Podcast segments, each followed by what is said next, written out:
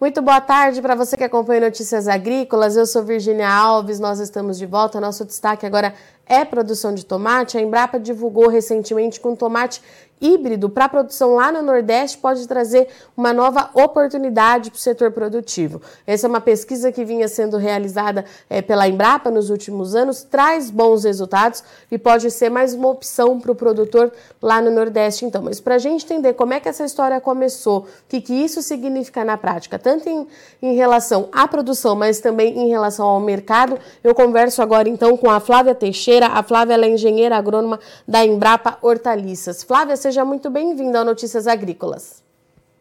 Oi, tudo bem, Virginia? Obrigada, obrigada. É um prazer muito grande estar falando com vocês.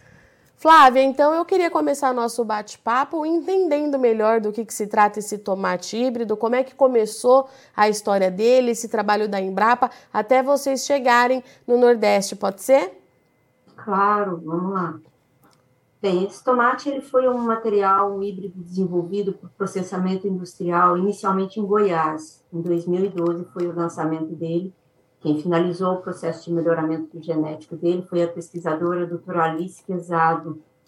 Ela é fitopatologista e ela tem trabalhos muito fortes, então, principalmente voltados a bactérias, a controle de bactérias em hortaliças.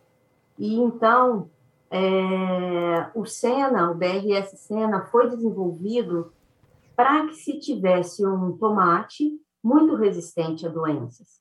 E assim foi terminado o trabalho com ele, houve é, finalizado o processo de melhoramento, depois de muitos anos, e então, é, dentro de, de todo esse aspecto de resistência, numa estratégia da Embrapa de fomentar a produção de hortaliças no Nordeste, eu vim para o estado de Alagoas e trouxe alguns materiais para a gente fazer o um teste desses materiais, ver como esses materiais se comportariam numa condição de alta temperatura. Originalmente, é, assim como várias hortaliças, os tomates eles são originários de regiões de clima ameno. E os tomates industriais, que naquele tempo, até 2012, eram produzidos no Brasil, eram híbridos que eram desenvolvidos em países de clima temperado e adaptados ao Brasil. Então, o Sena foi o primeiro híbrido de tomate rasteiro desenvolvido no Brasil. Isso, uh, feito por essa fitopatologista, a colega Alice, é, como eu disse, o deu essa característica de muita resistência a doenças bacterianas. E é um grande fator limitante na produção. Então, vamos pensar que se a gente pega uma planta que originalmente se comporta muito bem num clima mais ameno, e nós a levamos para uma região de clima muito quente, é um estresse climático muito grande. Então, a, a questão era quanto ele responderia em produtividade, em, bom comportamento, em sanidade, para conseguir atingir índices maiores de produção aqui. Então, trazendo ele para o Nordeste, ele realmente é, nos surpreendeu bastante em termos de resistência a altas temperaturas, porque ele não, vamos dizer assim, ele não pega tanta doença, ou bem pouco, a sanidade dessa planta o quanto essa planta se mostra resistente, principalmente a doenças bacterianas, é realmente impressionante. Então, não pegando doença, nós conseguimos atingir com eles níveis muito bons de produção, numa condição, como eu mencionei anteriormente, completamente adversa ao que se preconizaria é, de uma forma geral para a produção. E Flávia, quando você fala para gente que atingiu é, um nível de produção muito satisfatório, de quanto que a gente está falando? Para você ter uma ideia, o estado de Alagoas produz entre 50 e 56 toneladas por hectare de tomate. Isso é uma média do IBGE. Nós conseguimos em uma área com ele 70, 70 toneladas por hectare. Então, é, um, é uma diferença muito grande num cultivo orgânico, sem a utilização de nenhum defensivo químico, claro que sob toda a ambientação e sob toda a condução de boas práticas agrícolas. Então, esse solo foi incorporado matéria orgânica, houve, não é só o híbrido, mas todo o sistema de cultivo e isso é, é, não tem como andar sozinho, né? Não adianta você ter o melhor dos híbridos se não existem fatores de manejo que o amparam, né? Que criam um microclima e uma condição menos estressante para que ele produza.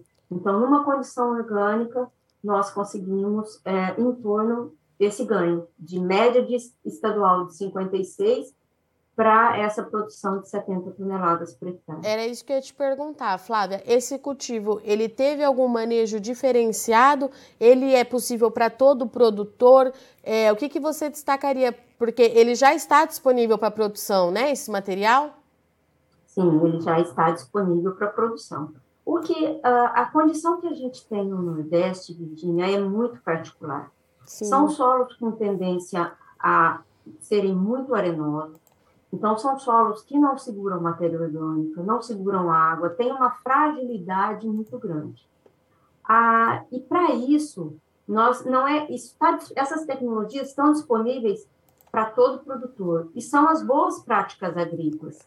Então, a incorporação de matéria orgânica no solo, a utilização de cobertura de solo, que seja cobertura morta, seja plantio direto, seja utilização de adubo verde, são práticas antigas que a gente chama de conservacionistas de boas práticas agrícolas, que numa situação de fragilidade maior, como é o caso do Nordeste, se aplicam e nós conseguimos um êxito de produção muito grande. Então, não é que são coisas diferentes ou restritas, uhum. não, são coisas baratas, são tecnologias simples, de domínio público, e que a, gente mantendo essa prática conservacionista, nós apoiamos o material genético para que ele expresse toda a sua capacidade, né? Então, foi uma junção de, de situações, desde parte técnica, em termos de sistema de cultivo, até a parte técnica em si, que é o híbrido, né? E Flávia, falando em termos de mercado, agora esse tomate tem algumas características que se destacam também, né? Que chama a atenção do mercado comprador. Queria que você falasse um pouquinho sobre ele. Isso. É, hoje, você pode prestar atenção, Virginia, que muitos dos consumidores, é, na verdade, o consumidor ele não sabe nem qual tomate que é que ele está comprando, né? A gente vai na gôndola do supermercado, a gente compra ou por preço ou por aparência. Mas antes nós tínhamos muito o estigma da produção de somente toneladas por hectare. E hoje o produtor ele pensa também é, num diferencial de produto como alimento. Não basta só produzir bem. O tomate que eu vou produzir tem que ter um atrativo maior para você comprar esse tomate e não o outro. E um dos atrativos desse tomate, do Sena, é o sabor. Como ele foi um híbrido desenvolvido para a indústria, ele tem um sabor muito agradável, ele tem um equilíbrio de açúcar e acidez muito agradável ao paladar. Então, ele tem um sabor diferente. Sabe quando a gente fala assim que ah, esse tomate tem gosto de tomate? E às vezes pode ter algum produto, algum tomate que não tem gosto de nada, ou é muito ácido, mais azedo, né? Não, ele tem uma coloração vermelha muito bonita, ele tem um sabor muito bom, ele é muito saboroso.